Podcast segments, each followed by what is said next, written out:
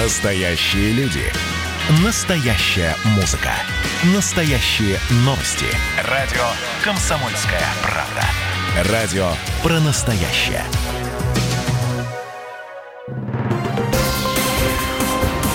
Союзное государство. Картина недели. Здравствуйте, я Екатерина Шевцова. Это «Картина недели». В ней я рассказываю о том, что произошло важно в союзном государстве. Разговор двух президентов, о чем говорили Владимир Путин и Александр Лукашенко. Белая готовность номер один, дан физический старт. К россиян в Минске могут быть причастны спецслужбы Украины. О главных событиях в союзном государстве прямо сейчас.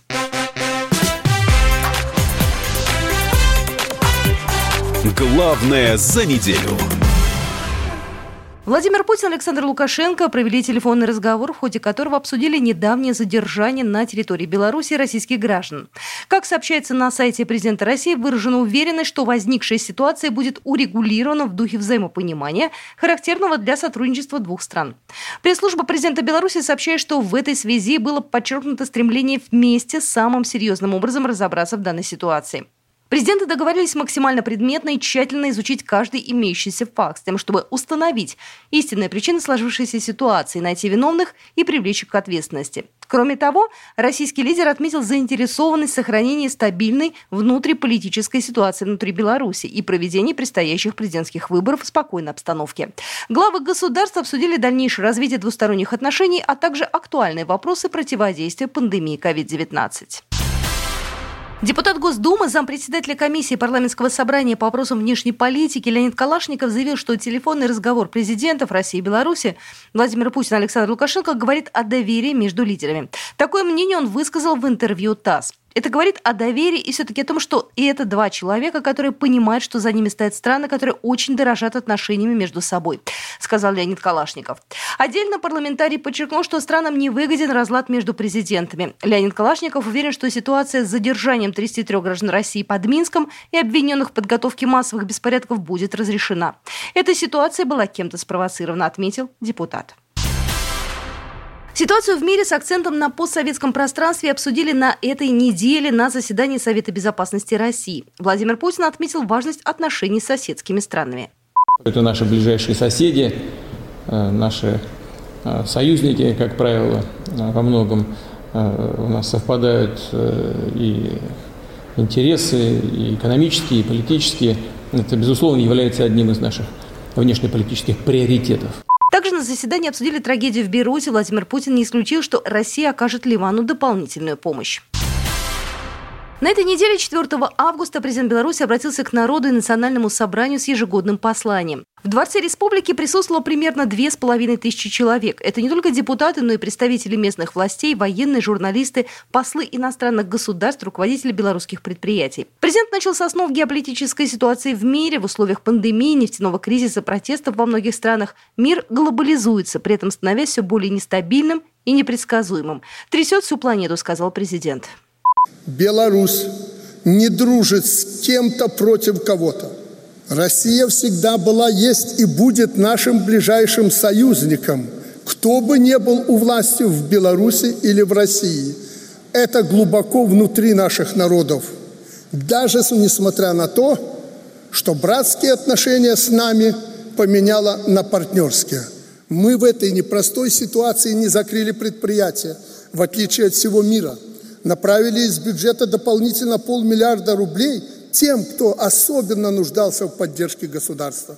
И это в этих условиях, когда от нефтяных разборок с Россией бюджет недополучил полтора миллиарда рублей. Цель одна – спасти страну, сохранить рабочие места, не потеряв доходы.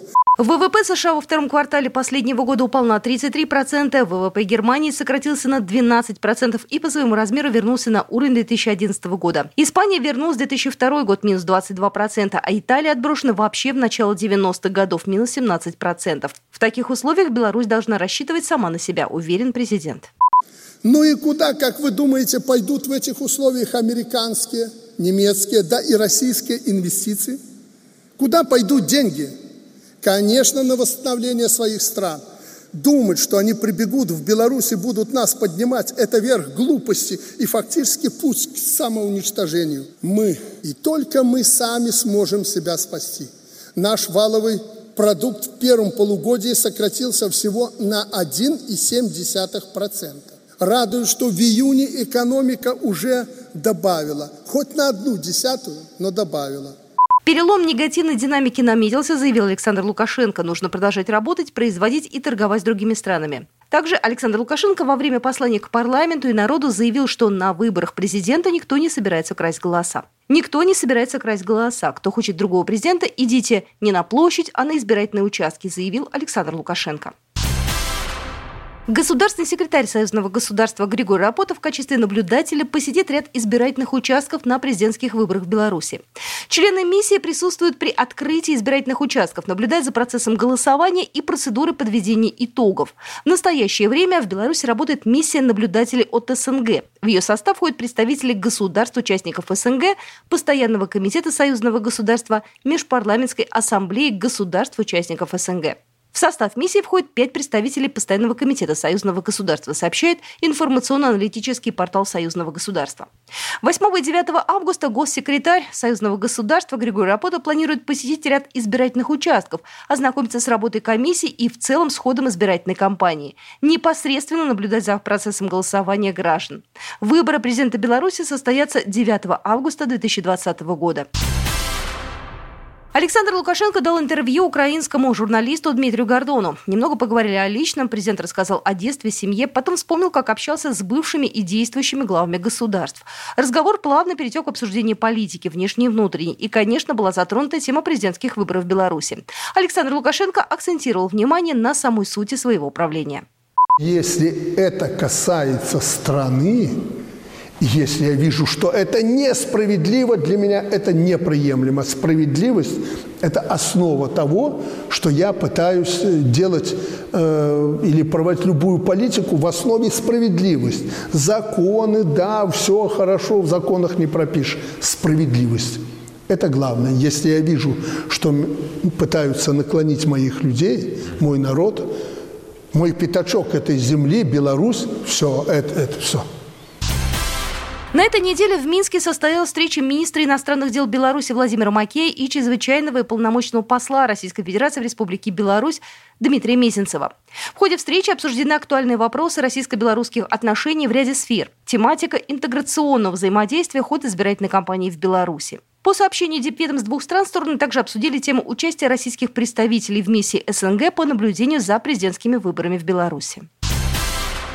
К аресту россиян в Минске могут быть причастны спецслужбы Украины. Арест Беларуси 33 россиян, которых называли бойцами частной военной компании «Вагнера», может являться провокацией спецслужб Украины. «Комсомольская правда» со ссылкой на источник в российских спецслужбах сообщает о тщательной спланированной операции, целью которой является удар по российско-белорусским отношениям. Автор расследования Александр Кот, ссылаясь на правоохранительные органы, считает, что вербовка россиян началась со звонка якобы из Сирии с предложением поработать на охране нефтяных объектов этой страны. Некий Сергей Петрович предложил бывшему бойцу ЧВК с позывным «Шаман» собрать для этого группу в 90 человек. Позже к вербовке подключился мнимый сотрудник Роснефти, звонивший с венесуэльского номера и соблазнявший работы на проектах российской нефтяной компании уже в Венесуэле. Александр Кот, специальный корреспондент «Комсомольской правды». Меня настораживало несколько вещей, одна из которых то, что ребята собирались ехать в Венесуэлу охранять нефтяные объекты. Просто я работал в Венесуэле, я был на российских нефтяных объектах, и там а, охрана этих объектов занимаются совершенно другие структуры, совершенно другие люди. А, туда э, со стороны какие-то частные военные компании никогда не, не пролезут.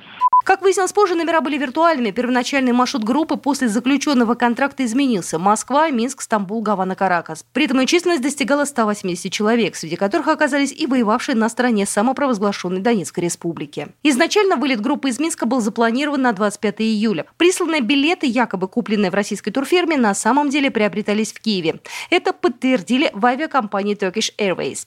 Затем группе сообщили, что они полетят другой день. Там же в Киеве билеты были аннулированы и заново забронированы на 30 июля. Как и договор найма от имени якобы одной из структур компании «Роснефть». Договор с белорусской фирмой, представитель которой встретил группу на границе, также оказался поддельным. По данным журналистов «Комсомольской правды», все документы по этой операции уже изучают в Российском следственном комитете. На этой неделе начался этап физического пуска белорусской атомной электростанции. В первый энергоблок загрузили ядерное топливо. В течение августа в активную зону реактора будут помещены 163 тепловыделяющие сборки.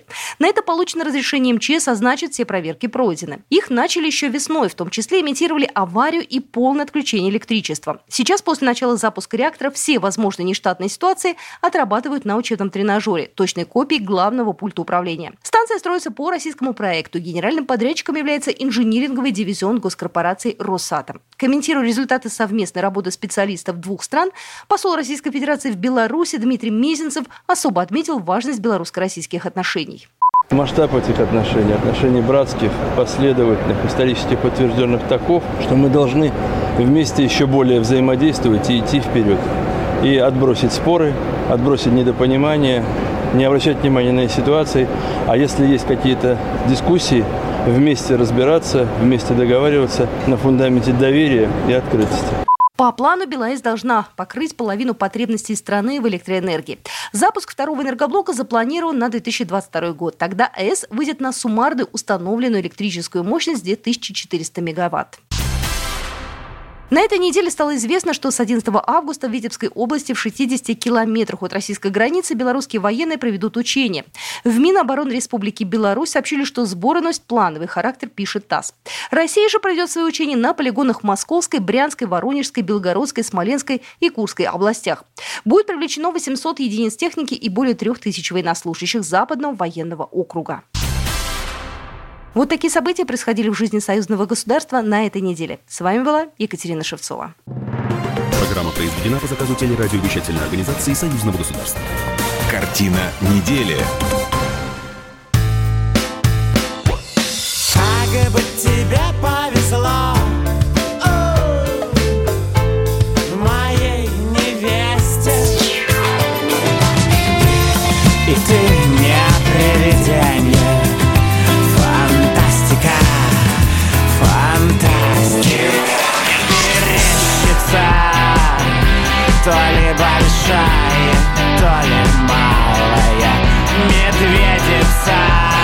Комсомольская правда. Радио поколения Мумий тролля.